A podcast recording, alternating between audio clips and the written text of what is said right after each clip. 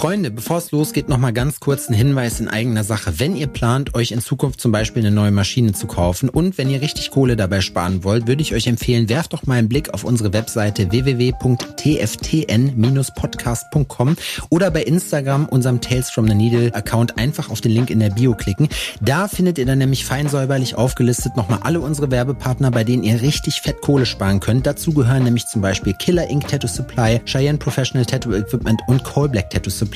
Es kommen auch noch mehr dazu, also vorbeigucken lohnt sich. Jetzt wünsche ich euch aber erstmal viel Spaß mit der Folge. Diese Episode unseres Podcasts wird euch präsentiert von Cole Black Tattoo Supply, eurem Ansprechpartner für High Quality Tattoo Equipment. Herzlich willkommen zu einer neuen Podcast-Episode unseres mittlerweile schwer etablierten Podcastes. Mein Name ist der Fury One. Ich sitze hier heute mit dem Mario. Hallo Mario. Hallo und wunderschönen guten Tag euch allen. Stell dich den Leuten, die dich nicht kennen, doch mal eben kurz vor, wer du bist, was du machst, welche Schuhgröße du hast und. Boah, Schuhgröße kommt, glaube ich, immer ganz auf an, was für eine Marke, das kennt ja jeder, aber normalerweise zwischen 43 und 44.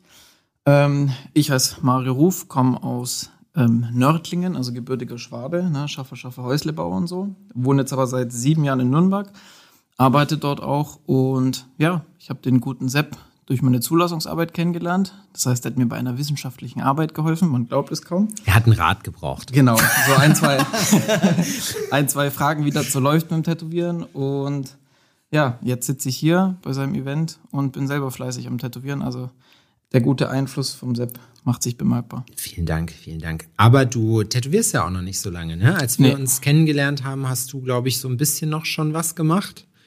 Aber ähm, ja, erzähl, wie lange, wie lange? Das ist die Frage, wie lange man das zählt. Also ich glaube, das erste Mal äh, auf echtes Fleisch tätowiert habe ich vor vier Jahren. Mhm. Aber das war noch während meinem Studium. Das heißt, da war nicht so viel Zeit für Vollzeit-Tätowieren. Das heißt, es war vielleicht, was weiß ich, ein bis zweimal im Monat, je nachdem, welcher Hamster zur Verfügung stand, nach dem Prinzip. Aber jetzt äh, wirklich Vollzeit ähm, im Tattoo-Business bin ich jetzt seit dem 1. Mai eigentlich. Also ich habe meine letzte Examensprüfung an der Uni geschrieben und eine Woche später war ich dann zack Vollzeit im Studio. Also Crazy. Keine Diskussion oder irgendeine Überlegung dann. Und bist du happy über den Schritt so far? Ich meine, kommen wir ja zumindest schon mal auf fast ein halbes Jahr. Ja. Nee, also bisher, bisher voll. Ähm, ich habe relativ oft dann den Moment, wenn dann alles um mich rum äh, unscharf wird und es hat nichts mit Drogen oder Alkohol zu tun, sondern ich einfach so im Fokus oder im Modus bin und dann mag ich das genau das, worauf ich Bock habe und also da gehe ich voll und ganz drin auf und also keine Ahnung, ich kann zwölf Stunden durchtätowieren und bin danach immer noch happy. So, ich mag das zwar dann, wenn ich auf dem Sofa sitze, äh, dann kommt der körperliche Durchhänger, aber ansonsten bin ich wirklich sehr, sehr, sehr, sehr froh, vor allem wenn ich dann irgendwie von anderen ehemaligen Mitstudenten höre, wie der Berufsleben aussieht. Da bin ich dann auch definitiv froh, dass ich nicht für Vaterstaat arbeite, sondern mein eigener Chef bin. Da hätte es einen auf jeden Fall schlimmer treffen können. Oh ja. Ne? Und mit schlimmer meine ich gar nicht so, ich meine, finanziell und das Ganze, das ist ja alles gar nicht so das Thema, ne? Aber einfach dann auch zu wissen, okay, man ist selbstbestimmt, man hat, man hat alle möglichen Freiheiten, alles Mögliche zu machen. So, ich kann jetzt hier jede Woche oder ich kann, wenn ich Bock habe, in ein anderes Land, ich kenne überall auf, auf der Welt kenne ich Leute und kann sagen, ach übrigens, ich arbeite ab morgen bei dir. Das ist ganz cool eigentlich. Ja, nicht nur das. Also ähm, ich habe ja Kunst auf Lehramt studiert. Das heißt, eigentlich hätte ich jetzt Lehrer sein sollen. Ne? Also so mit Kinders und drum und dran.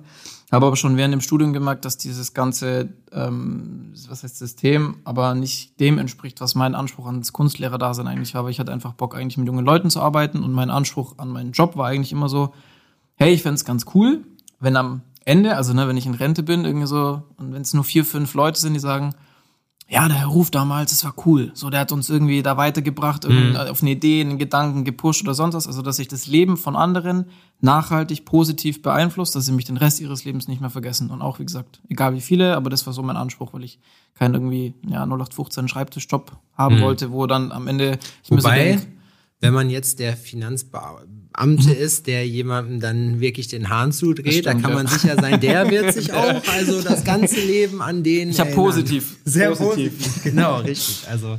Nee, naja. genau. Und ähm, dadurch, dass aber, wie gesagt, ähm, ich während dem Studium gemerkt habe in diversen Praktiken, ähm, dass es ganz viel nur Bürokratiescheiß ist und ich gar nicht die Freiheiten habe, meinen Unterricht zum Beispiel so gestalten, so zu gestalten, wie ich dann denke, dass es das optimale äh, Outcome hat. Ähm, und ich dann eben durch, zum, durch meinen Tätowierer zum Tätowieren gekommen bin, dachte ich dann so, hey, wenn ich jetzt Leute tätowiere und es halbwegs gut mache, dann vergessen die mich auch den Rest ihres Lebens nicht mehr. Und da habe ich quasi mit einer viel höheren Wahrscheinlichkeit diesen positiven Impact auf mich, mein Umfeld und genau, kann quasi so meine Kunst irgendwie ja, unter die Leute bringen und da Leute glücklich machen. Deswegen. Und wie kam dann der Schiff? Weil du hast ja gesagt, dass du vorher Kunstlehrer werden wolltest. So, mhm. wie, wo sind dann deine Berührungspunkte mit Tätowieren gewesen?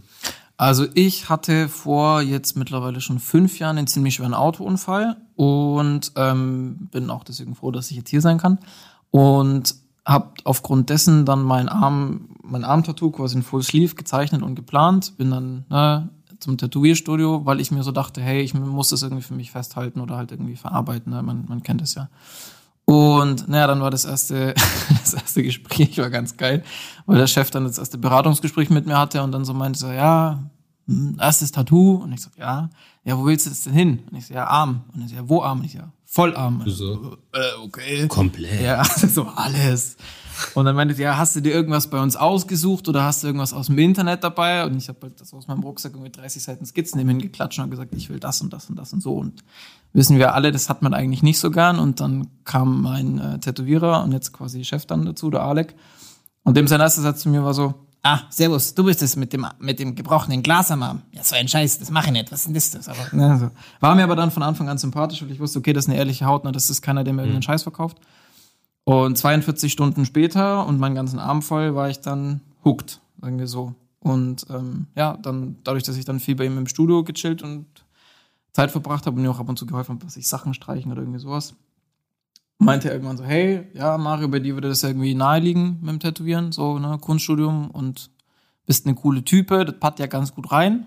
Und dann zwei Wochen später habe ich ihn halt gesagt, so, ja, ich hab Bock. Und dann habe ich ihn halt so lange genervt, bis er irgendwann mit den Infos rausgerückt ist und mir dann so den Einstieg quasi ermöglicht hat. Mhm. Und dann war das eigentlich so ein Nebenher-Ding, klar, weil der, der Abschluss oder das Studium immer noch im Hauptfokus stand, aber ich habe halt dann, ich glaube, es war so ein Stück für Stück Ding. Also ich würde nicht sagen, dass es so ein einmaliger Punkt war, wo ich sage, jetzt ist das Lehrerthema komplett weg und jetzt ist dann ähm, das Tätowieren absolut im Fokus, war, glaube ich, so ein schleichender Prozess, der durch viele Persönlichkeiten, wie unter anderem dich, dann auch beeinflusst worden ist. Negativ. Negativ. und ähm, genau, ja. Und so nahmen die Dinge ihren Lauf. Ja, cool, ey. Aber du warst ja vorher, muss man ja dazu sagen, auch schon äh, künstlerisch tätig in, in einem Business. Ne? Ich weiß, als wir so, uns kennengelernt ja. haben, da haben wir uns. Äh, erzähl doch mal, erzähl doch mal von deinem Side-Hustle, den du gehabt hast, was du noch gemacht hast. Okay. Ähm, also das Kunststudium. Ähm, ich hoffe, ich trete jetzt niemand äh, irgendwie auf den Schlips. Wenn doch, dann tut es mir auch gar nicht leid. Aber das Kunststudium, wo ich an der Akademie Nürnberg hatte, war jetzt nicht das zeitintensivste. Das heißt, ich hatte relativ viel Freizeit. Ich hätte auch nicht schneller studieren können, weil da geht's halt dann um 10 Uhr los, die Hyopies trudeln um 11 Uhr ein und dann geht der Kurs bis 16 Uhr. Ja, da gewöhnt dann, man sich schon mal so ein ja. bisschen an das Berufsleben, wenn man dann einmal im Monat zum Amt muss, ne, und dann so sagt, ungefähr. hier, pass auf. Und das Ding ist, ich dachte mir, okay, ich muss halt irgendwas mit meiner Zeit anstellen und wir hatten an der Akademie eine Digitalwerkstatt, also mit 3D-Drucker und Lasercutter und so weiter. Und so wurde das dann irgendwie meine zweite Heimat, weil ich dann Zubehörteile für so ein äh, Strategiespiel ähm, so Tabletops, sagt wahrscheinlich nur irgendwelchen Nerds was, ähm, wo man so kleine Plastikfiguren... Max, Max nickt, Max kennt das. Ich wusste es, sehr, ich wusste sehr gut, sehr gut.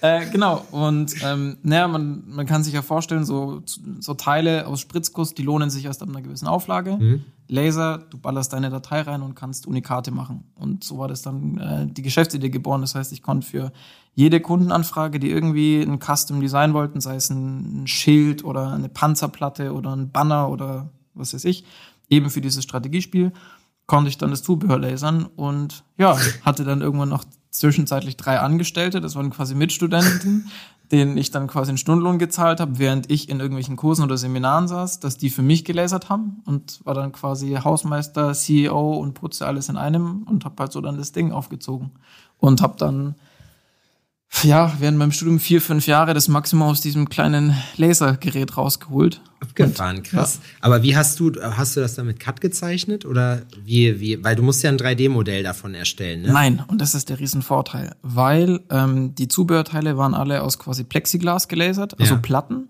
Und die Dateien waren alle 2D. Das heißt, ich konnte in Illustrator einfach eine Pfaddatei erstellen und die Dreidimensionalität hat es quasi über die Graustufenwertverteilung. Das heißt, ich habe jede Fläche einen unterschiedlichen Graustufenwert verteilt und je dunkler, desto tiefer wurde gelasert. Und du kannst ja auch Übergänge und Verläufe und alles machen. Und so wurde dann alles quasi dreidimensional rausgelasert aus einer Platte. Das heißt, es war, also es war super easy. Wenn da jetzt einer ein FC Bayern Logo auf sein Schild haben wollte, na, Copy-Paste, 2D-Datei, ohne groß hier ewig lang dran zu sitzen, und fertig. Also, Krass. So, aber, so lief es dann. Hä, aber okay, also diese, die Sachen hast du ja dann rausgelasert aus genau. dieser Platte dafür, die waren dann aber trotzdem naja, was heißt zweidimensional? Ja, schon natürlich, natürlich flach. Deswegen die Produktpalette war eigentlich auf flache Sachen beschränkt. Also irgendwelche Schilde, äh, Panzer, Zubehörplatten. Flaches Zubehör für Strategiespiel. So ungefähr, ja. Also meine, Mario Ruf. mein, das Witzige ist, äh, ich habe am Anfang diese ähm, Prototyp-Schilde immer so auf so ein Stück Draht geklebt, um mhm. sie zu bemalen und dann halt Fotos davon zu machen. Mhm. Und irgendein Kunde am Anfang meinte dann so, hey, das sieht aus wie so ein Lolly. Und daher kam dann der Firmenname ML Shields Mr. Laser Shields, so richtig Mr. schlecht. Laser. Laser Cut Candies, also quasi wie so Süßigkeiten eigentlich. Huh. Und ich habe mich dann schon mal wie so ein Dealer gefühlt, weil ich dann diese weißstaubigen, äh, kristallklaren Plexiglas-Teilchen in so Minitüten abgepackt hat und über die ganze Welt geschickt habe. Und, ist, ja. Ich finde das geil, dass man, das ist so ein Markt, wo man gar nicht denkt, dass nee, es da einen nee. Markt für gibt. Ne? Ja. Das ist auch der, der Riesenvorteil, den ich hatte, dass ich selber in so einem Nerd-Hobby drin war und genau wusste, was die wollten. Hast du das, also hast du das äh, Tabletop-Spiel selber vorher gespielt? Ja, ja, spielst klar. du das? Seit ich 14 bin, nach wie vor. Möchtest du den Namen sagen, dass die Leute wissen, wofür es ist? Ähm, boah, da gibt's verschiedene. Also der Hauptmarkt, für was ich produziert habe, war quasi Warhammer 40k, also Warhammer 40.000. Mhm. Das ist mhm. die Menschheit im 40. Jahrtausend, so ein Science-Fiction-Ding. Warhammer kenne ich sogar. Genau, ja. Und das ist genau das. Und das Krasse war, der, der Hauptgrund, warum das so gut lief, oder mein absoluter Verkaufsschlager, waren Breaching-Schilder. Das sind quasi so Kampfschilde für einen Raumkampf, mhm. die quasi mannshoch sind, ne, wo die dann sich so einmal durch so einen Korridor durchschieben. Und ähm, die gab's quasi nur in einem Design, ganz flach und für einen Haufen Geld halt aus Spritzgussplastik oder aus Resin. So. Mhm. Und die Leute wollten halt na, für ihre Armee, für ihre Legion, für ihr Design die Schilde haben und das war eine Marktlücke und dann bin ich da voll rein. So. Aber wie, wie kommt es jetzt? Weil das würde mich mal interessieren, dass mhm. du das nicht mehr machst, weil. Naja, ich sag mal so, zum einen ist es ein, ein Zeit, Zeitfaktor, ne, weil jetzt seit dem Tätowieren ist halt irgendwie Zeichnen und Tätowieren und das Ganze halt interessanter und das andere ist auch, dass äh, ich den Vorteil hatte, dass ich zu sehr günstigen äh, Bedingungen produzieren konnte, da die Akademie natürlich staatlich subventioniert ist. Das heißt, ich habe halt nur die Laserzeit bezahlt. Ich musste nicht irgendwie für den Laser oder die Lüftungsanlage oder sonst irgendwas bezahlen. Ist das teuer, das Zeug? Ich habe oh, auch ja. einen Laser, der ist naja, gut, ist ein Kickstarter-Laser, ne? Das Ding ist, allein die Lüftungsanlage von unserer Digitalwerkstatt hat irgendwie 120k gekostet. Aber es gibt, also ich weiß auf jeden Fall, dass es in Hamburg gibt es so, wie heißt das, Makerspace, Creatorspace, mhm. irgendwie sowas, wo du halt wirklich auch, Dustin hatte mir das mal gezeigt, mega geil, äh, wo du so Holzplatten lasern oder auch so, wo du so Lasergeräte hast, das, was dir bei Kickstarter alles für den kleinen Mann vorgeschlagen wird praktisch, ne, das in groß und in geil. Ja, wir haben in Nürnberg auch, glaube ich, zwei oder drei so Kreativspaces, wo du quasi auch halt ne, gegen äh, Geld die Sachen nutzen kannst und die dann das auch betreuen. Mhm. Aber für mich war halt das Ding so, okay, ich will das so lange machen ne, als Student, während ich dann in der Akademie bin. Das war der optimale Nebenjob. Das heißt, sei, sei, es, sei es finanziell noch zeittechnisch. Ähm, aber was mir auch klar war, zum Beispiel ab dem Moment, ähm, wo zum Beispiel ähm, doch auf Etsy ging es dann langsam los, wo quasi 3D-Drucker für Privatleute erschwinglich wurden. Mhm. In der Qualität ja. und aus quasi Flüssigresin drucken konnten, waren meine 2D-Teile relativ obsolet weil natürlich dann die Leute sagen, okay, dann drucke ich mir selber meine Schilde für ein Apfel und ein Ei. Mhm. Ähm, das heißt, eigentlich war es ganz gut, weil das genau bis zum Ende vom Studium, wo dann auch Corona und so weiter kam, äh, lief das Ganze dann so ein bisschen aus. Ich hätte die Firma sogar fast verkauft nach England. für, ich weiß was, glaube 75 oder 78.000 wäre das sogar gewesen. Geil. Da wäre auch schon Vertrag und NDA und alles und so. Aber der Deal ist dann leider der geplatzt. Ja offenbar, weil äh, sonst wärst äh, du ja mit dem NDA ähm, nicht hier. Nee, weil das, das Problem war, dass die selber ähm, dann mit dem Brexit richtig zu beißen hatten, ähm, weil die haben selber quasi aus MDF gelaserte Tabletop-Produkte mhm. ähm, hergestellt und dann waren die so, hey, sorry, wir haben die Kohle nicht, weil wir müssen gerade selber schauen bei unseren Einkaufspreisen und Brexit und verschicken und so. Haben sie den Elon Musk gemacht? So ungefähr, ja. Schwein. Aber ich weine dem jetzt auch nicht in der. Ich habe die ganzen Dateien eh immer noch, also vielleicht wenn von euch irgendjemand eine Firma braucht, call me. Vor allem, nachdem du jetzt uns gesagt hast, warum deine Sachen, deine Produkte obsolet gewesen sind, das ist dann. Wobei es gibt manche Sachen, die zum Beispiel bis heute so nicht nachgemacht wurden oder nachgemacht werden konnten. Zum Beispiel ähm, für Standarten, also halt alles, was so Stoff äh, Ja. technisch geht, hatte ich quasi Negativ-Modes, also quasi wie Abdruckformen, wo die so eine Modelliermasse Mhm. Ja, reindrucken ja. konnten und dann hatten die in einem sehr, sehr, sehr, sehr, sehr guten Detailgrad noch bewegbar quasi diese Modelliermasse ähm, in ihre Wunschform und konnten da dann Standarten und Banner und Flaggen und alles Mögliche machen. Und das kannst halt nicht 3D drucken, weil es halt viel zu instabil ist. Das stimmt. Aber ja. Aber krass. Je, also wie, wie kam das dann? Wie, wie bist du? Was ich bei solchen Sachen immer witzig finde, wie kam es, dieser Moment, das wird immer viel zu wenig besprochen, dieser Moment von, ich mach das mal, ich habe die Idee, weil ich das selber brauche, zu, ich habe Kunden, ich schicke das durch die ganze Welt. So, was ist dazwischen passiert? Was war der Punkt, an dem du wusstest, ich habe da, bin auf eine Marktlücke gestoßen? 24 Stunden und ein Facebook-Post. Ich bin ja als, als Nerd bin ich ja auch in den ganzen Hobbygruppen drin, in allen, ne, weil wenn du zum Beispiel das Spiel spielst, dann interessiert dich nicht nur deine eigene Armee, sondern auch die der Gegner, weil du willst eigentlich Bescheid wissen, was die anderen für Truppen, für Einheiten, für Regeln haben. Das heißt, ich war in all diesen Facebook-Gruppen drin und dann habe ich selber gedacht, na, ich hätte gern für meine Truppen so ein Schild mit so einem Symbol. Hab mir ein so ein Testschild gelasert, hab ein Foto gemacht, Facebook gepostet, in alle Gruppen geteilt, so ja, hey, wie findet ihr das? Zack, 24 Stunden später hatte ich über 400 Schilde auf Anfrage. Es ist, es, ist, es ist komplett eskaliert. So. Und du so, Ja, nee, Ja. ich, ich habe ich hab mir dann so überlegt, okay, wie mache ich das jetzt? Ziehe ich das dann auf? Und ja, wie gesagt, 24 Stunden später hatte ich dann eine eigene Facebook-Seite, einen eigenen PayPal-Account, äh, eine eigene Excel-Datei mit Bestellungen und here we go. Und dann ging's los. krass, Alter. Und dann waren so, äh, Schritt für Schritt war es halt mit Versand und so. Und dann habe ich überlegt, okay, dadurch, dass die Dinger sau leicht sind und auch super günstig in der Produktion, ich verschicke alles mit Luftpolsterumschlägen, das kostet weltweit 3,70 Euro Porto. Und selbst wenn es verloren geht, schicke ich es einfach nochmal. Ja, Auf die Masse Ding. gerechnet ist das scheißegal. Und habe halt dann so, na, alles durchkalkuliert. Und das heißt, mein Uni-Alltag sah dann aus, ne, was ich von von 10 bis 12 mal in so einem Seminar, wenn ich überhaupt eins hatte. Und die restliche Zeit war ich nur in der Laserwerkstatt. Krass. So ein Schild habe ich für 2,50 verkauft. Herstellungskosten waren 11 Cent und das Schild hat eine Minute gedauert zum Lasern. Vor allem finde ich, ja gut, aber das ist ja auch, wenn du jetzt sagst 400 Bestellungen, ne, das ist ja dann jetzt auch, also, das ist ja schon echt Arbeit, ne, weil du Ja, musst ja, klar. dann, 250 ist ja nicht, nicht viel. Nee, nee, das nicht. Also die, ähm, die Hauptarbeit war dann tatsächlich natürlich auch Kundenpflege und Versand. Das heißt, ich saß dann halt nachts bis um zwei oder so dann dran in meiner Studentenwohnung und habe halt die Luftpolsterumschläge voll gemacht und bin dann am nächsten Tag zum Briefkasten mit, also ich 60 so Luftpolsterumschlägen mit Bestellungen weltweit. Also ich hatte Kunden aus Indonesien, USA, Kanada, überall. Ne, Alles halt so- nur durch diese Gruppe. Ja. Es ist halt Nische, Nische, Nische, Nische, aber extrem zahlungsbereite Kundschaft. Also ich hatte, ich hatte, ich hatte mal eine Bestellung für, was weiß ich, 800 Euro. So, der hat halt, der hat halt gesagt, gut, ich habe 30 Panzer, die müssen alle das Upgrade-Kit haben. Ich habe 40 Fußtruppen, die brauchen alle die Schilde. Dann will ich 20 von den Symbolsets und, und, und, und. Und dann läppert sich das Zeug halt.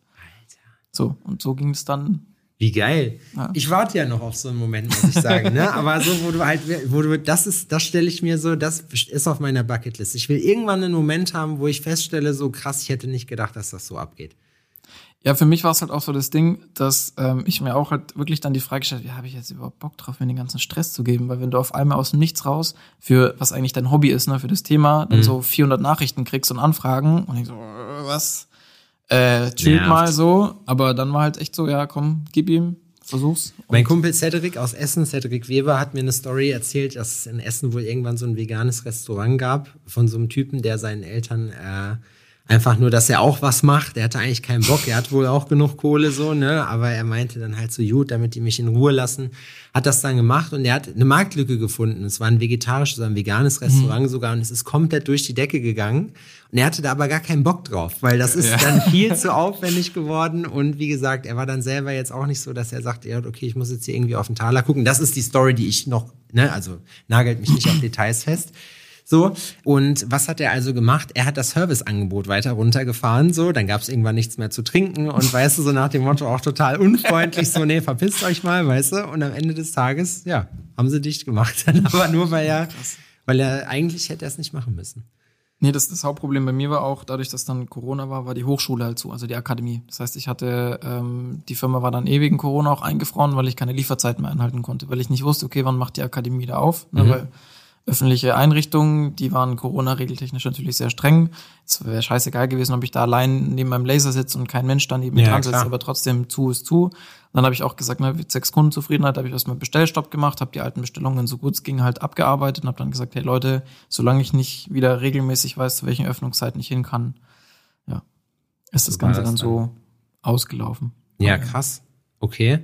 Ähm, wie hast du vorher, also wie bist du dann so bei dem, beim Tätowieren selber, wie bist du da reingekommen? Also vom, du hast ja das auch auf der Couch so ein bisschen gemacht, Mhm. ne? Und das aber auch in einer sehr hohen Qualität. Dankeschön. Naja, es ist ja so, ich muss, ich, viele Leute heutzutage kommen mal an, ja, ich tätowiere übrigens auch, oder ich habe einen Kumpel, der tätowiert, und das ist einfach so erstmal so, mm, okay, alles klar, weil in der Regel ist das halt nichts so, ne?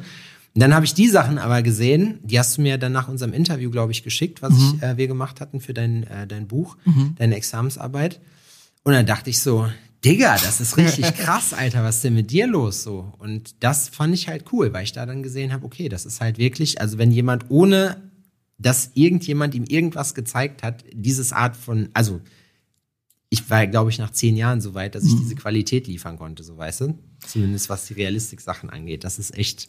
Also was bei, ähm, was mir zum einen wirklich wieder zugute kommt, das denkt man jetzt nicht, aber ist wieder, dass ich ein Nerd bin, weil ähm, stundenlang ne, konzentriert mit einem krummen Rücken zu sitzen und detailliert irgendwas zu machen, kenne ich von diesen Figuren. Ja. Also weil die Figuren malt man ja auch selber an und es ist na, auf so einer Mini-Größe. Das heißt, ich verliebe mich sehr gerne in Details, teilweise auch zu sehr. Das heißt, ich, ich quäl mich dann immer auch bei Tattoo-Motiven mit irgendwelchen hochkomplexen Sachen, wo wahrscheinlich Keep It Simple besser wäre. Ähm, aber bei mir ging das dann mit dem Tätowieren auch so los, dass eben mein Tätowierer, der Alec aus Nürnberg, eben zu mir meinte, hey, er hat keine Zeit oder nicht das Volumen, mich jetzt als Apprentice zu nehmen. Aber er hat gesagt, na, mach mal, geh mal deinen eigenen Weg. Ähm, wenn du irgendwelche Fragen hast, frag mich, zeig mir zwischendrin mal die Sachen und er gibt mir immer ein bisschen Feedback. Also er kann mir jetzt nicht permanent über die Schulter Ja, schauen. ja, genau. Aber es war dann immer, ne, wenn ich halt irgendwas gemacht habe, hab ich halt ein Foto geschickt oder irgendwie sowas und hat er gesagt, ja, schau mal da drauf, schau mal ein bisschen da drauf. Also es war schon ein bisschen angeleitet.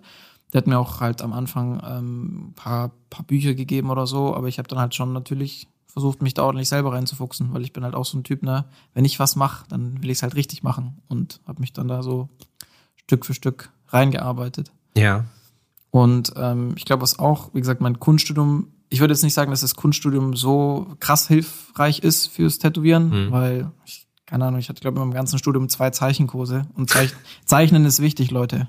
Zeichnet mehr. Und Ich muss ansonsten, auch mehr zeichnen. ansonsten nur so äh, Kunsthistorik-Sachen, oder? Äh, ja, aber tatsächlich leider war der Großteil meines Kunststudiums ein völlig irrelevantes Gerede über Akademie-interne Beweihräucherung von den eigenen Arbeiten. Also da wurden dann Kunstarbeiten gemacht, nur für die anderen Mitstudenten und den Professor und dann wurde in der eigenen Bubble drüber philosophiert, dass die Metaebene durch den Hinweis auf der dritten Stufe der Ebene, na so ja. So, und dann sitzt du da drin und denkst, hey, das checkt kein Hiopai, wenn du das jetzt nicht auf ein DIN A4-Blatt daneben aufschreibst. Aber Vor allem stell dir mal vor, wie geil das ist. Du bist so ein Künstler, wo du weißt, dass äh, Kritiker sich deine Bilder angucken werden und da irgendeine Scheiße rein interpretieren. Ne? Das heißt, du ziehst dir einfach abends so richtig krass die Hirse zu. So weißt du, bist komplett nicht mehr Herr deiner Sinne und dann setzt du dich hin und machst du da irgendwas auf Papier, was auch immer so, ne? Und dann sagst du, so, da werden sie jetzt erstmal eine Weile dran zu knabbern haben. Oh ja. Und das auseinanderzunehmen, ne? Nee, also sowas lässt keiner gelten, komischerweise. Nee. Ähm, mein Problem war auch während dem Studium, ich war da immer so ein bisschen das schwarze Schaf. Ne? Ich habe zum Beispiel bei einer Präsentation äh, in so einem Medienseminar, wo es darum ging, ne, irgendwie manche haben eine Homepage gemacht für sich oder ne, so, ein, so ein Katalog von ihren Ausstellungen. Ich habe meinen Produktkatalog von meiner Firma vorgestellt, also von den von den Schilden. So und dann, Aber ist doch geil. Ja, ja, eine klar. coole Idee. So, ich habe halt, ne, ich habe halt den Kurs gleich genutzt, um mir ein gescheites äh, PDF, ne, richtiger Produktkatalog mit Bestelloptionen, Preisen, Produktfotos und Ding. Und die ganzen Professoren gucken mich, ja, verdienen sie jetzt damit Geld? Sind sie jetzt ein Kapitalist und die ganze Kacke? Wirklich? Ja. Ey, ich, ich, ich wurde da, ich wurde da angegriffen dafür, dass ich mit dem Auto zur Uni komme. Ich musste mit dem Auto zur Uni kommen, kannst du nicht laufen oder Fahrrad fahren? Und also, ich dachte wirklich, wo ich da angefangen habe zu studieren, ne, das ist so der, der, der freiste und toleranteste Raum, wo du nur irgendwie landen kannst, weil der jeden akzeptieren, wie er ist. nee. Scheiß drauf. Das ist der Die Leute- intoleranteste, der intoleranteste Raum, in dem ich mich jemals bewegt habe. Damals, wo die, ähm, wo das äh, Polizeischutzgesetz verabschiedet wurde ne, in Bayern, da haben mich drei Mitstudenten an, fast an die Wand gestellt, es wäre fast eine Schlägerei geworden, weil die gefragt, Mario, wir haben dich auf der Demo nicht gesehen. Warum warst du nicht auf der Demo? Und ich so, äh, also, äh, Erstens ist es meine Sache, zweitens laufen da eh schon Verfahren dagegen und ich sehe es nicht ein, dass ich dann, was weiß ich, neben einem Nazi und einer, einer Zecke blöd gesagt nebendran steht, die beide rufen Scheiße auf die Polizei. Das ist nicht mein, mein Niveau von einem Diskurs oder setze ich mich dann inhaltlich auseinander, aber ich brauche mich von euch jetzt hier nicht so irgendwie dumm anmachen lassen, nur weil ich auf so einer Demo nicht da war. Ja, finde also, ich auch, dass man, also das ist leider auch heutzutage, finde ich, ich will ja nicht so viel über Gesellschaftspolitik reden, aber im Großen und Ganzen finde ich, dass das so ein bisschen verloren geht, so dieser Diskurs. Da gibt es halt immer nur, wer nicht für uns ist, ist gegen gegen uns. Voll. So, ne? Also ich habe das auch gemerkt. Ich habe eine ähm, Arbeit gemacht, weil ich da echt angepisst war. Ähm, wir hatten quasi jedes Semester immer so ein Vortragsthema, wo jeder halt irgendwas dazu macht. Hauptsache, dass das gemacht wird. Ne? Das hat mhm. der Professor wirklich eingeführt, weil sonst die Leute zu wenig gemacht haben. Und dann war einmal die Diskussion darüber, ähm, ja, was wird jetzt das nächste Thema? Und äh, ich habe halt vorgeschlagen, ja, lass Agenda als Begriff nehmen. Ne? Da kannst du alles Mögliche zu machen, ist vielleicht ein bisschen interessanter, bisschen. Ne? Ich wurde überstimmt und das Thema war Märchen. nice, ja, fast das ja, so. Und dann dachte ich, okay, ich zeige euch, in was für einem Märchen ihr lebt. Und dann wollte ich von der Hochschulleitung wissen, was der ganze Bums da eigentlich kostet. Weil es muss ja öffentlich einsehbar sein, was die laufenden ja, Kosten von dieser Akademie sind. Also was der Steuerzahler für uns Hyopies da 300 Studenten im Grünen äh, da zahlt. Naja, und die wollten mir die Infos nicht geben. Das heißt, die äh, von der Hochschule meinen, ja, das sind sensible Informationen und das könnte ins falsche Licht drücken. Und, ne? Okay, ich habe so habe dann ans Bundesamt für Statistik geschrieben. Drei Tage später hatte ich eine Excel-Datei mit 3000 Einzelpositionen. Wirklich? Ja. Und die so. hast du dann publik gemacht? Nee, ich habe ich hab einen so Stromberg-like, habe ich dann eine Videoarbeit gemacht, ne, unter dem Namen Herr Düll. Herr Düll ist der Finanzbeauftragte, der für die Gelderverteilung für die Kunsthochschulen verantwortlich ist hatte quasi erst so ein, ne, so ein Videotag wie bei Stromberg, wo offiziell so ein Interview geht, so, ja, ich bin ja für die Kunsthochschulen und dass die Studenten immer schön genug Geld haben und da fleißig Kunst machen. Und dann später wie so versteckte Kamera, wo er mit seinem Kollegen telefoniert und sich voll drüber lustig macht, wie abartig teuer die Studenten sind und was für ein Scheiß die da produzieren und dafür aber so viel Geld den Staat kosten. Und habe das halt alles aufgerechnet, wie viel Drittmittelbezuschussung, was die halt alles im Jahr kosten. so ein richtig halt, unangenehmer ja, kleiner ja, Wichser. Ja, so ungefähr. Ne? Der, der trinkt nebenher seinen Kaffee, beißt in seine Nussschnecke und macht sich drüber lustig, dass so ein Student im Schnitt 365.000 Euro den Staat kostet während seines Studiums. Alter. So, und das habe ich dann halt auch an der Akademie gezeigt und dann war erstmal Stille. Werbung Kinder, in Sebastians kleiner Produktecke möchte ich euch heute den aktuellen Folgensponsor vorstellen. Und zwar ist das Coal Black Supply. Der Lukas und ich, wir kennen uns schon relativ lange. Ich hatte damals das Logo von denen gemacht. Und eine Sache kann ich euch auf jeden Fall sagen. Zu absolut geilem persönlichen Service kriegt ihr auch super Produkte mit dazu. Die benutzen wir bei uns bei Downtown zum Beispiel auch schon relativ lange. Kann ich euch auf jeden Fall sehr ans Herz legen. Und natürlich haben wir auch einen Deal für euch klar gemacht. Und zwar bekommt ihr in Coal Black Supplies Shop, das ist coalblack.com Supply mit dem Code TFTN10 10% auf alle Produkte aus der Core Black Supply Linie, Freunde. Und da ist eine ganze Menge geiler Scheiß bei. Ein paar Sachen will ich euch jetzt mal eben kurz zeigen. Wir benutzen bei uns im Studio zum Beispiel das Black Loop. Da ist Mandelöl mit drin. Das ist äh, im Prinzip sowas wie eine Pflegecreme, wie so ein Tattoo Glide, also ein Vaseline-Ersatz sozusagen. Der riecht wirklich extrem geil, muss ich sagen. Polarisiert ein bisschen. Die einen feiern es, äh, die anderen finden es nicht so geil. Ich persönlich finde es mega geil. Riecht lecker nach Mandel. Verwischt meinen Stencil nicht und ist vor allem eine Sache, nämlich crazy ergiebig. Wer jetzt sagt, okay, passt auf, auf Glide habe ich keinen Bock, habe ich schon oder was Besseres oder ich nehme gar nichts oder ich spuck da drauf, ist ja auch in Ordnung. Ne? Black Soap Black Soap ist auch am Start in der Core Black Supply Linie. Black Soap ist lila. Man könnte jetzt denken, es ist schwarz. Es ist nicht. Es ist lila. Es sieht total cool aus, wenn man das in seiner Schwanenhals oder Squeeze Bottle, wie auch immer das heißt, keine Ahnung, Freunde, ich weiß es doch nicht drin hat. Das riecht nicht nur super, das sieht noch besser aus. Das Menthol da drin kühlt die Haut während des Tätowierprozesses, macht vor allem mega sauber. Kleiner Tipp vom Fachmann, das gibt's auch vor gefüllt sozusagen oder in kleinen Packungseinheiten mit Schaum. Das ist der Coal Black Foam. Den nehme ich zum Beispiel immer am Schluss, weil das Tattoo damit nochmal wirklich extra sauber wird. Also merkt euch während des Tätowierens Konzentrat, danach den Foam. Dank mir später, sage ich euch. Auf der Seite von Coal Black Supply gibt es aber auch noch andere richtig geile Produkte, die entdeckt werden wollen. Habt ihr Bock zum Beispiel auf ein schwarzes Pflastertape, dann checkt das auf jeden Fall ab. Das ist nämlich am Start. Coal Black hat auch super Absorber, das nennt sich Black Gel. Damit könnt ihr mit einem Gramm 100 Milliliter Flüssigkeit binden. Die 300 Gramm Packung reicht also für 30 Liter Flüssigkeit. Ihr könnt eure Waschbecher oder was ihr auch immer nehmt, alles was flüssig ist, könnt ihr binden damit und könnt das einfach im normalen Müll entsorgen. Ihr müsst das nicht mehr irgendwie eklig in ein Klo oder ins Waschbecken kippen, Freunde. Wenn das nichts ist, dann weiß ich auch nicht. Ihr geht auf die Webseite www.coalblack.supply und gebt dann den Code TFTN10 ein und bekommt 10% auf alle Produkte aus der Core Black Supply Linie, Freunde. Für alle Leute, die jetzt sagen, hä, keine Ahnung, kann ich mir nicht merken, steht auch natürlich alles noch in der Info in den Show Notes. Zieht's euch rein. TFTN10, coreblack.supply, 10% auf Produkte aus der Eigenmarke. Freunde, wenn das kein Wort ist, dann weiß ich auch nicht. Werbung Ende.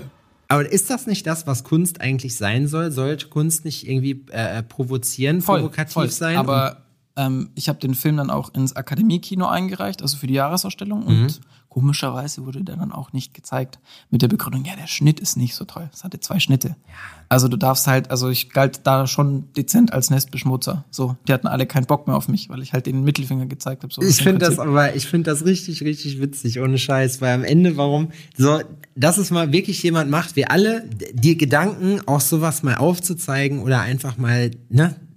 Das Ding ist, ich habe mir von der ganzen Sache eigentlich gehofft, dass die dann sofort sagen, ja, wir kosten so viel, weil es das wert ist. Also weißt du, was ich meine? Dass, dass, Ja, dass der ja. Diskurs auf einer Ebene ist, dass ich sage, hey, ich fühle mich überhaupt nicht schlecht, dass ich den Staat 360.000 Euro während meines ganzen Studiums koste, weil Er kriegt wir, ja auch was wieder. Genau, ähm, wir brauchen ah, das ganze zum Beispiel Kameraequipment, die MacBooks, ähm, um kreativ arbeiten zu können, die Werkstätten, das Personal und und und. Wir sind nur 300 Studenten in der Akademie, aber wir brauchen dieses Umfeld, an einer normalen Hochschule mit der sich mehreren tausend Studenten auf engstem Raum könnten wir nicht kreativ arbeiten. Da kam aber gar nichts. Die waren still und beschämt. Also das heißt, das hat für mich bestätigt, dass die weder wissen, wie teuer ihr Studium eigentlich ist, noch dass sie dafür dankbar sein sollten. Also wir haben jedes, jedes Semester einen neuen, was ich, Werkzeugkasten für 400 Euro einfach so hingestellt bekommen, weil der vom vorigen Semester, oh, da liegt da mal die Bohrmaschine im Regen, da wird der Schraubenschlüssel eingesteckt. Die gehen damit mit den Sachen um, ne, wo mir, mir als Schwabe, das, ja, genau, das, oben ist hin- nämlich das Problem. Oder das ist so, keine Ahnung, äh, ne, äh, Sommerfest ist dann so Akademiefeier und dann macht halt jede Klasse irgendwie ein bisschen Getränke oder Essen verkauft, um Geld für die Klassenkasse Ja. zu bekommen. Ich habe nach zwei Jahren das Ding outgesourced. Ich habe meine ganzen Kumpels engagiert, 10 Euro Stundenlohn, weil die ganzen anderen Akademiestudenten ihre Schicht nicht eingehalten haben. Die waren dann bekifft, lagen in der Ecke, waren besoffen, sind nicht aufgetaucht. So, und am Ende habe ich den ganzen Laden allein geschmissen und fast 4000 Bratwürste an einem Tag vergrillt. So, und hatte dann die Kohle und war so, okay, ja, und wie viel wollt ihr jetzt für die Klassenkasse haben? So, jetzt fragt mal bitte lieb und nett. Crazy. Also die waren halt, ja, wie gesagt, richtige High-Preise. Und da habe ich dann auch gemerkt, okay, das ist nicht so ganz meine Welt. Und wenn du dann so ein Hans Dampf bist, wie, wie sind so deine Pläne fürs, fürs Tätowieren? So was, was, Boah, gute Frage. was hast du da an Ambitionen? Also was ähm, meine Wunschvorstellung oder so mein Ziel ist, dass ähm, auf jeden Fall, also trotz, sag ich mal, der aktuellen, sag ich mal, äh, eher brenzlichen Lage bezüglich dessen, dass ne, die Leute halt ihre Kohle zusammenhalten und na, Tätowierungen sind Luxus ähm, und es da, sag ich mal, eher für sich behalten, ähm, will ich auf jeden Fall viel mehr von meinen Wannadoos machen oder quasi da, wo mein Herz so richtig aufgeht, quasi Black and Grey Realism, Porträts, ganze Sleeves, also so, wo ich wirklich dann so mich selber ein bisschen mit einfließen lassen kann. Also mein Anspruch ist immer, das Tattoo muss wesentlich besser sein, als so wie der Kunde sich das vorgestellt hat, weil wozu braucht es dann meine, in Anführungszeichen, Expertise? So, ich weiß, ich bin sehr, sehr, sehr jung und noch quasi Anfänger in Wie dem bist du? Business. 26. Ähm, aber da hilft mir zum Beispiel mein Kunststudium, was Bildkomposition, Bedeutungsebenen und das Ganze ähm, angeht. Und ja, also mein Ziel ist, dass ich auf jeden Fall, sag ich mal, die nächsten fünf bis zehn Jahre ein wirklich stabiles Portfolio habe, gute Stammkundschaft, ähm, das Ganze so rund läuft, dass ich dann auch, na, das, da träumt ja jeder Tätowierer eigentlich davon, dass er nur noch die Sachen macht, worauf er richtig Bock hat. Aber ähm, das, was ich schon vorhin meinte, mir geht's auch gar nicht so krass drum, dass ich da jetzt einen Haufen Kohle rausziehe Ja. oder was ich mit 40 in Rente gehe. Äh, das wäre für mich irgendwie so ein, was heißt ein Albtraum. Aber ich werde eh wahrscheinlich so lange arbeiten, wie ich nur irgendwie kann, weil das so ein bisschen Mentalitätsding ist. Ähm, aber ja, ich schaue einfach, dass ich möglichst viel Gas gebe. Ich versuche mein Social Media aufzubauen. Ich versuche halt ne, alle möglichen Geigen zu bespielen, dass die Musik immer ordentlich weiterläuft und ja, versuche einfach am Ball zu bleiben. Also für mich gibt's auch, ne, mich, ne, es ist ja so als Selbstständiger, man ist selbst und ständig. Mhm. Also ich träume vom Tätowieren. Also ich bin da jetzt so, nee, ohne Scheiß, das ist teilweise, wenn ich ein großes Projekt am nächsten Tag habe, ich träume dann, wie ich es in der Nacht schon durchtätowiere. Also das ist so drinnen mittlerweile, das ist so es ist ja kein Job mehr, so, sondern dass- Lifestyle. Dass das dann tatsächlich so, äh, also dass sie auch so Sachen lernen, indem die sich das vorstellen oder so, ne? Dass man da einfach dann schon mal vorher mit dem Kopf durchgeht. Crazy. Was machst du denn sonst noch so außer Tätowieren? Oh, viel zu viel. Also wie gesagt, ähm, dadurch, dass ich ja auch seit ich 14 bin, diese Figuren eben anmal, ähm, da gibt's mittlerweile auch einiges, was so geschäftlich ganz gut läuft. Also ich mal dann oft auch die Figuren für die Firmen an, quasi für ihre Boxarts oder ne, für ihre Werbezwecke. Das heißt, die schicken mir die Figur, bevor sie offiziell Ah, echt? rauskommen. Krass. Ja, ich mal die quasi dann auf höchstmöglichem Standard halt an. Die Aber wird, ich dachte immer, das wird maschinell gemacht, aber das Nein, wird nein, wirklich nein, per. Hand gemacht. Alles, alles per Hand, ja. Wirklich. Es gibt Leute, die leben hauptberuflich davon, die sind quasi professionelle Figurenbemaler. So. Aber ist das nicht so, jetzt mal unter uns Mhm. Gebetsschwestern gesprochen, ist das nicht viel zu teuer, das hier in Deutschland bei dir zu machen? Nee, nicht unbedingt, weil was denen zum Beispiel wichtig ist, ist, dass der Maler, mit dem sie werben, eine gute Bindung zu ihrer Kundschaft hat. Das ist zum Beispiel. Also nicht irgendwer, sondern das. Ja. Es gibt zum Beispiel gewisse Maler, die etabliert sind für eine gewisse Art von Spiel. Und zum Beispiel ähm, meine letzten, die vielen Aufträge, oder ich habe jetzt eine Kooperation mit einer Firma, die stellt quasi Figuren für Herr der Ringe her, also für ein Herr der Ringe-Strategiespiel. Und ähm, weil die, ähm, die sind auf mich gestoßen, weil ich halt irgendwie in letzter Zeit Bock hatte, Herr der Ringe Hochelben anzumalen. So. Und meine Beiträge halt auf Social Media da sehr, sehr gut funktionieren und die wissen, okay, wenn wir jetzt mit dem zusammen, der spezialisiert ist auf Herr Ringe, ne, da mit dem Werbung machen, gibt's gute Cross-Promotion, die wissen genau, sie holen quasi, wenn sie mich markieren von meinem Profil, die Leute ab, die theoretisch auch ihre Hochelbenfiguren kaufen wollen. Ja. Und so läuft das. Das heißt, die schicken mir jetzt jeden Monat ein paar Figuren, ich bemal die, krieg Kohle dafür, darf die Figuren behalten und die können damit Kohle machen, äh, Werbung machen, ja. Ja, cool. Aber das ist ja auch, ich meine, ja, das bedingt sich ja dann auch wieder so ein bisschen. Da hast du ja auch, wie, wie, wie machst du das dann? Also, das nimmt ja dann auch ein bisschen Zeit in Anspruch, ne? Ja, also, wie, wo, wie viel Zeit pro Woche steckst du da rein? Also ich schaue, dass ich die Woche so auf ja vier bis fünf Stunden komme. So, je nachdem, wie es sich halt anschieben lässt. Das Gute ist, schon ich habe halt meinen, meinen fest installierten Malplatz unten im Keller, so neben der Waschmaschine. Ähm, und das heißt, da kann ich jederzeit mal eine halbe Stunde runtergehen und äh, schön weitermalen. Aber ja, meine Woche ist sehr, sehr voll. Also wenn ich überlege, ich gehe um, stehe um 8 auf, um, ab 9 bis 9.30 Uhr bin ich auf Arbeit. Studio hat bis 18 Uhr offen, bis wir dann fertig sind mit Saubermachen und allem drum und dran ist 19 Uhr. Viermal die Woche gehe ich zum MMA. Das heißt, da ist dann von 19.20 Uhr bis 21.30 Uhr Training. Das heißt, an so einem Montag oder sagen wir mal, an einem Mittwoch komme ich dann um 22 Uhr heim. Dann ist noch zwei Stunden mit Frauchen und vielleicht noch eine halbe Stunde Malen drin und dann ab in die Haie. Ja. Und vielleicht noch ein bisschen zeichnen oder malen dazwischen, ja. Ja, das ist, hast du den Eindruck gehabt, dass durchs Tätowieren selber sich dein Output anderweitig so ein bisschen verkürzt hat? Also ich kenne das so, dass ich, äh, das habe ich auch zu Kilian, zu meinem Azubi gesagt, ähm, nutzt das auch, solange du, sag ich mal, noch Bock hast, so viel zu malen. Weil ich kenne sehr, sehr wenige Leute, die nach wie vor noch nach dem Tätowieren, nachdem sie jeden Tag Vollzeit tätowiert haben, noch Bock haben, sich hinzusetzen und so nochmal zu zeichnen. Also, Ähm, ja, also ich, ich sag auch ähm, zu mir selber, ja, du müsstest mehr zeichnen, du müsstest mehr malen. Dieses Figurenbemalen kompensiert es so ein bisschen, weil ich dadurch halt ein äh, sehr, sehr gutes Gefühl für Farbe, für Licht und das Ganze bekomme. Aber es ist natürlich was anderes, wenn du halt aus dem Nichts raus was zeichnest, wenn Ja, du eine existierende Figur bemalst. Ähm, was ich gemerkt habe, ist, dass das Tätowieren, dadurch, dass es sich weniger wie Arbeit anfühlt, sondern mehr wie so eine Art, das hört sich jetzt so ein bisschen theatralisch an, aber so eine Selbsterfüllung oder wie man auch immer das nennen will. Also für mich fühlt sich Tätowieren nicht an wie, oh, ich habe Arbeit und ich bin jetzt so Ja. ne, fertig. Das heißt, ähm, ich schaffe jetzt, obwohl ich quasi viel mehr tätowiere und mehr Zeit tatsächlich mit dem Tätowieren verbringe, fühle ich mich energiegeladener und effizienter und quasi produktiver als davor. Da waren zum Beispiel diese ganzen Highway-Seminare, die drei Stunden am Tag gingen an der Uni, die haben dich viel mehr runtergezogen. Weil du warst dann in diesem Chiller-Modus. Ja, äh, Meinst du, Ja. also würdest du generell sagen, dass das was taugt, also so dieses, dieses Studium, dass du sagst, gibt es da einen Verwendungszweck für? Ja und nein, ich glaube, der, der, die Herangehensweise ist da sehr wichtig. Also ich bin dankbar für das Studium, weil ohne das Studium hätte ich nie Zeit gehabt für meine Laserfirma oder das Tätowieren. Also das Studium hat mir im Endeffekt die Freizeit ermöglicht, mich komplett anders zu orientieren und jetzt das zu finden, worauf ich Bock habe oder was so mein, mein, mein Wunschberuf ist. Ähm, aber das meine Hauptkritikpunkt an dem Studium ist, man könnte es wesentlich effizienter und schneller machen und ähm, dass die Lehrinhalte halt viel strukturierter sein müssten.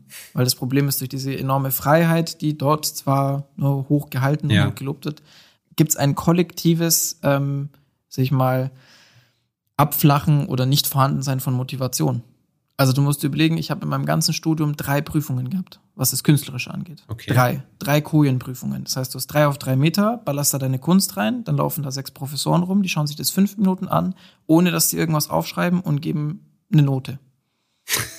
und die ist nie schlechter als eine drei. Freestyle ist Lifestyle. Weil das ist quasi eine Art Kritikpunkt an dem System, weil die sagen, Kunst kann man nicht benoten. Das heißt, kein Student kriegt eigentlich was Schlechteres wie eine 3.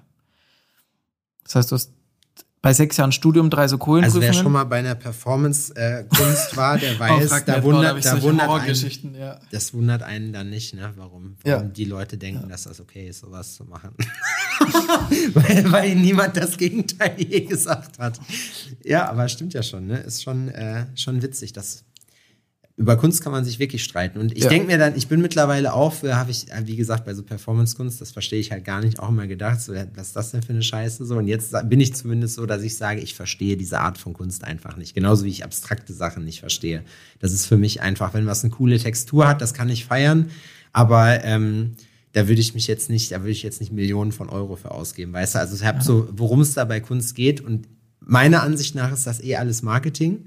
So, weil wer kann mir jetzt sagen, warum Pollock so teuer ist, nur weil das der Dude war, weißt du? Also am Ende ist das genauso, da kann ich auch die Unterhose von, keine Ahnung, irgendeinem Promi kaufen, habe ich auch was, was der gemacht hat irgendwie, weißt du? Ja, man muss auch ganz klar unterscheiden, das, was an der Kunstakademie zum Beispiel gemacht wird, ähm, das kauft, kaufen die wenigsten. Also das ist äh, überhaupt nicht marktrelevant, weil sobald man quasi sagt, okay, ich muss mich an dem Kunstmarkt orientieren, kommen auf einmal diese ganzen Kunstsammler und Kunstmäzenen dahin, die das halt machen, um ihren Ruf, Ja, ja, ne? also ich, ich sammle Kunst und Co., ähm, sich damit zu profilieren und dann muss man sich denen so ein bisschen anbieten. Aber die Studenten sind ja die größten Kapitalismusgegner und so, dann wird es da so ein bisschen, äh, dann legen sie mit ihrer eigenen Ideolo- Ideologie ein bisschen so im Zwiespalt. Ähm, aber weil du gerade auch gesagt hast, äh, bestes Beispiel Damien Hirst, ne, der nimmt einen, einen Platinabguss von einem Schädel, ballert da Diamanten drauf, ne, das wäre was für, für Adrian.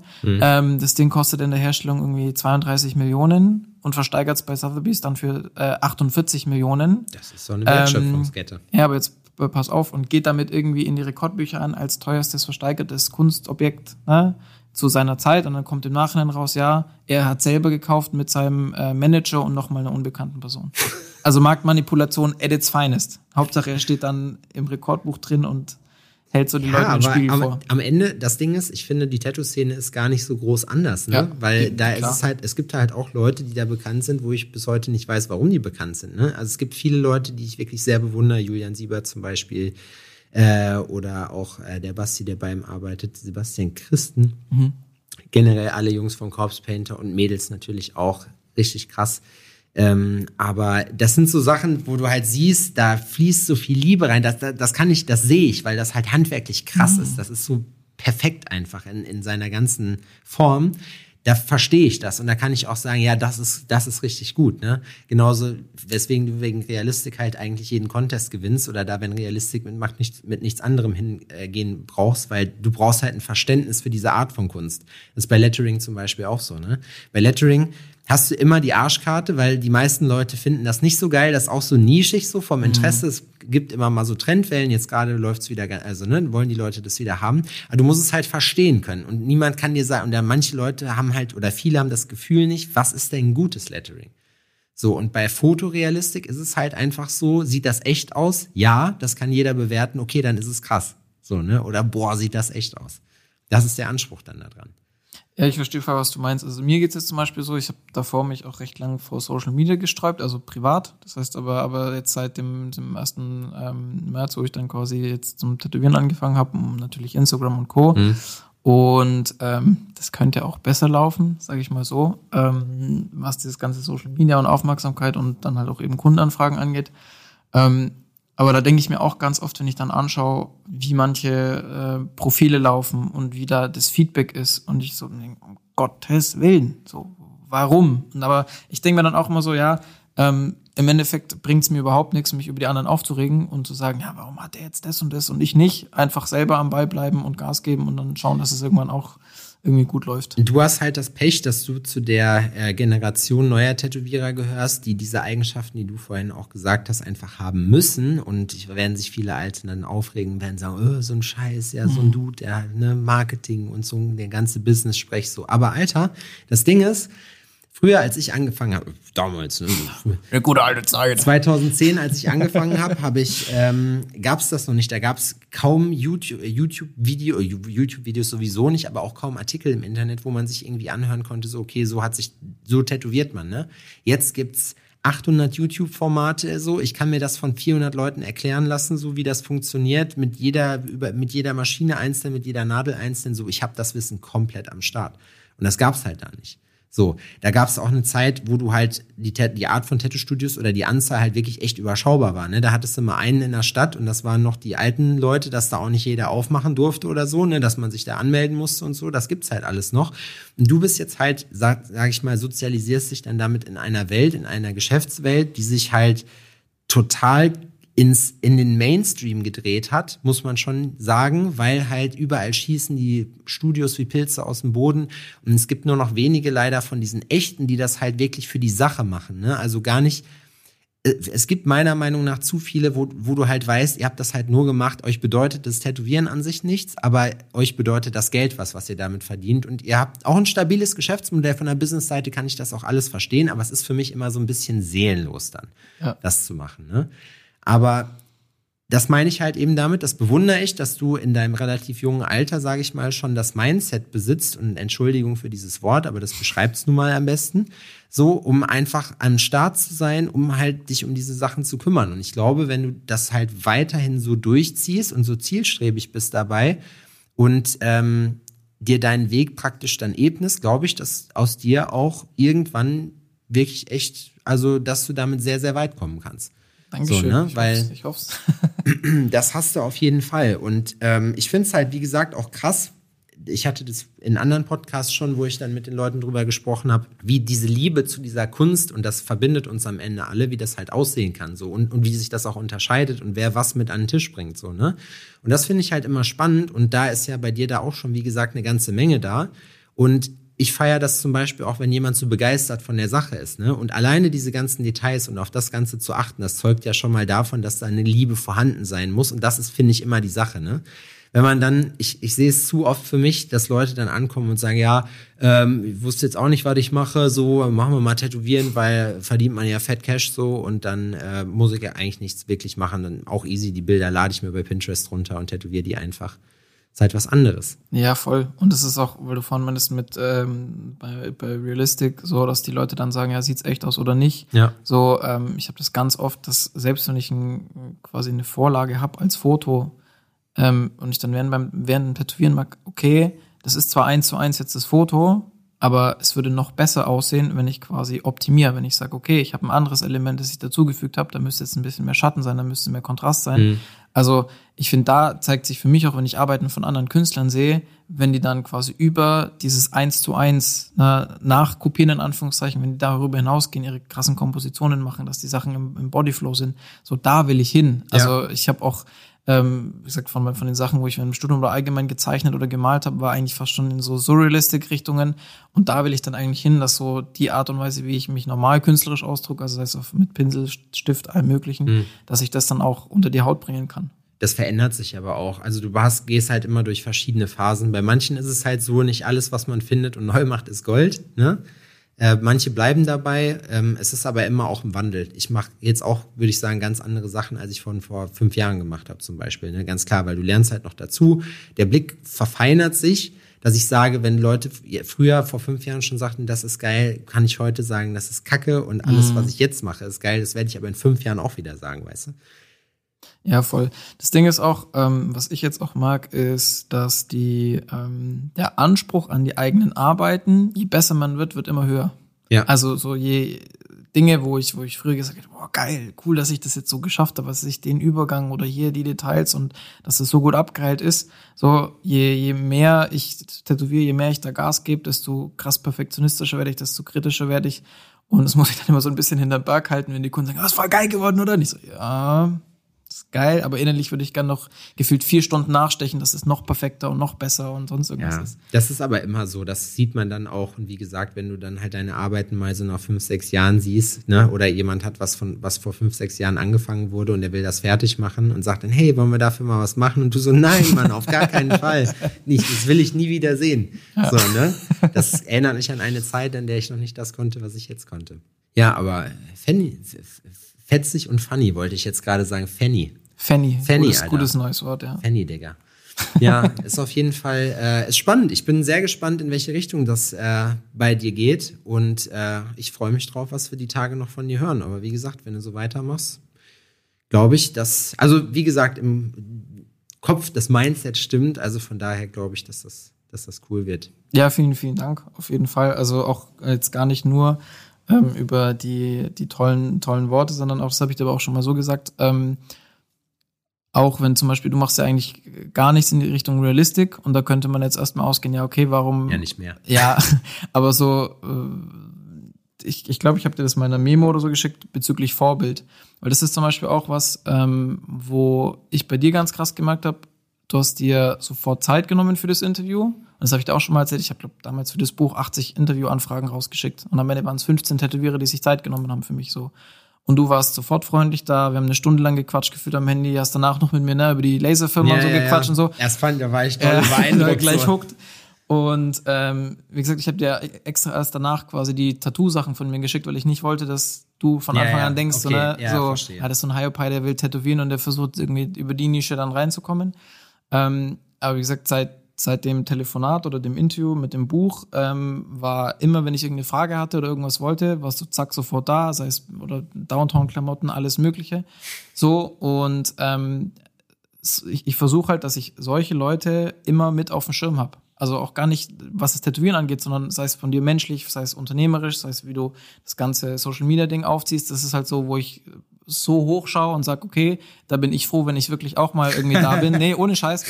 Weil das ist ein, ein Workpace, das ist, ähm, Workpace, was ist das für ein Wort? Es ist äh, eine Intensität und auch so ein, du bist so multifaktoriell aufgestellt und du managst das alles zeitgleich und dann denke ich mir so, Du, du siehst ja nur das Frontend. Ne? Wenn du das Backend sehen würdest, das würde rauchen, quietschen, da würde die ganze Zeit ein Aber es Alarmton funktioniert trotzdem. So, und Kann- dann sagen, nimm doch jetzt das Kompliment, nimm doch das was Kompliment machst du an. da, Sebastian? Nein, also ähm, ich weiß das sehr zu schätzen, wie gesagt, aber ich, das ist auch witzig, weil da sehe ich mich eigentlich so null, aber okay, wenn dir das was bringt, dann freue ich mich. Und ich finde, was ich respektiere und äh, den Leuten, denen ich da eine Chance gebe, ich bin niemals too cool for school für niemanden, so bin ich einfach nicht, weil ich mir denke, so ich bin, habe auch angefangen, auch mit anderen Sachen so. Und ich probiere, klar hat man Vorurteile und klar, wenn dir jemand gleich doof kommt, wenn mir einer eine eine Anfrage als Azubi schickt, der hat schon keine Mappe mitgeschickt, dann weiß ich schon, nee, Alter, komm, hör auf.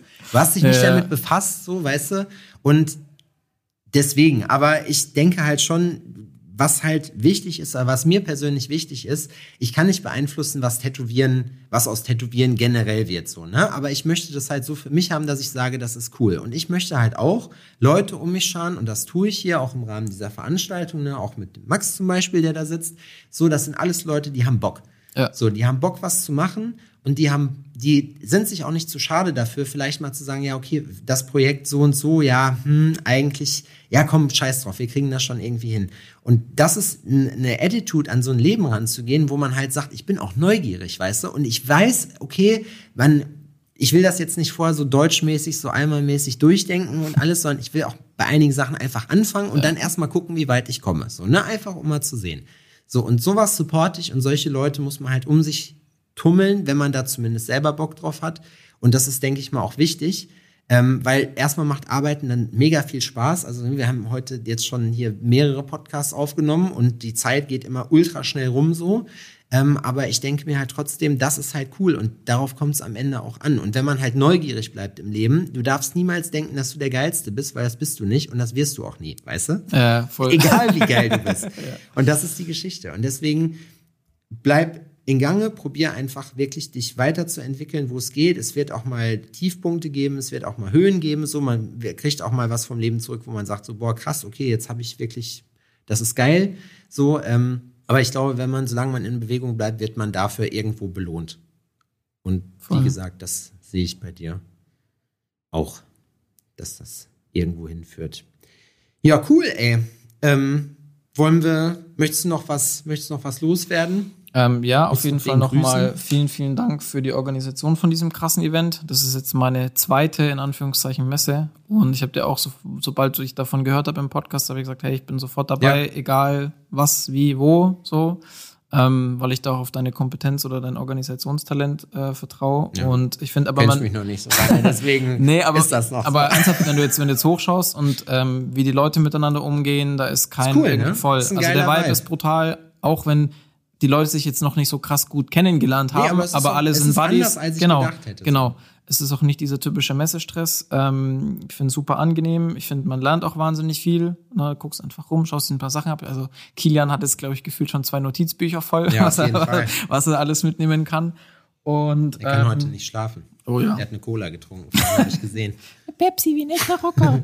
nee, ähm, deswegen ja, danke an alle Leute, die da sind. Danke auch für das herzliche Willkommen hier. Wie gesagt, ich war ja noch nie vor quasi arbeitstechnisch in Jena und habe jetzt trotzdem coole Kunden, coole Projekte, bin super dankbar. Ähm, auch ja, ganz liebe Grüße an alle, alle, die hier zuhören. Und ja, vielen, vielen Dank für die Podcast-Einladung. Gerne wieder. Gerne. Und eine Sache musst du auch noch sagen, mhm. und zwar, wo finden dich die Leute denn bei Instagram? Ihr findet mich auf Instagram unter Mario, klein, unterstrich, Alec Sting Tattoo. Und deine, sag noch mal deine Tabletop-Sachen, weil das würde ich mir auch gerne mal. Oh, äh, ja, äh, die Facebook-Seite, ich hatte nur eine Facebook-Seite, weil kostenlos, günstig, hohe Reichweite und gute damals. Kundenakquise damals, damals ja. Äh, ML Shields Laser Cut Candies. Da findet man die Sachen noch, ja. Okay, cool. Ey, vielen Dank. Hat Bock ich gemacht. Ich hab zu danken, war super geil. Und wir hören uns beim nächsten Mal. Haut rein, macht's gut. Ich hoffe, dass es euch Spaß gemacht hat. Ich hoffe, dass ihr euch gut unterhalten gefühlt habt und ein bisschen was mitnehmen konntet. Wenn ihr Rückfragen zu gewissen Themen habt, was auch immer, lasst es uns gerne wissen. Ähm, ansonsten würden wir uns sehr freuen, wenn ihr uns bei den gängigen Streaming-Portalen bewerten würdet. Erzählt auch gerne euren Freunden davon über einen Shoutout auf Instagram und anderen Social-Media-Kanälen. Freuen wir uns natürlich auch immer. Support ist kein Mord. Denkt dran. Vielen Dank fürs Zuhören. Wir hören uns nächste Woche wieder bei Tales from the Needle. Vielen Dank. Ciao.